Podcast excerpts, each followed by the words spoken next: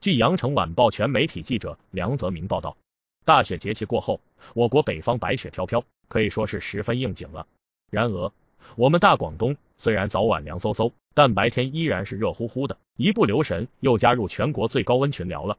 昨天十四时，广东省各市县温度分布图显示，高州以二十六点一摄氏度挤入全国最高温榜前十，和海南、云南各地成了临时群友。最低温的韶关也有二十一点五摄氏度。此外，广东森林火险预警全红中，火险等级高，大家注意室内外用火安全和森林防火。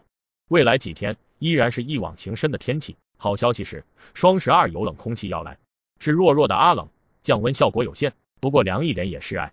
广东天气预计，十一日，广东省大部晴见多云，云量有所增多，各地气温缓升，但昼夜温差仍较大，早晚天气寒凉，部分市县早晨有雾。雾时能见度小于一公里。十二日到十三日，受弱冷空气影响，中北部市县云量增多，各地最高气温有所下降，最低气温略降。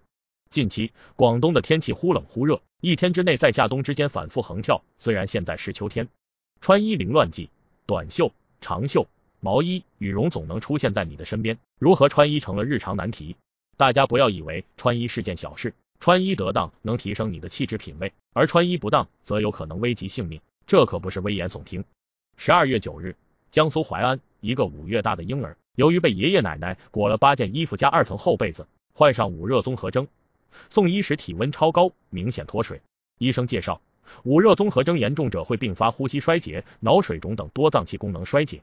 冬季气温下降，很多家长使劲给孩子添衣服，可明明穿的足够多，孩子还是变成了小鼻涕虫。大冬天到底怎么给孩子穿衣？这份儿童穿衣指南请收好。转给身边的宝爸宝妈。感谢收听羊城晚报广东头条，我是主播小派。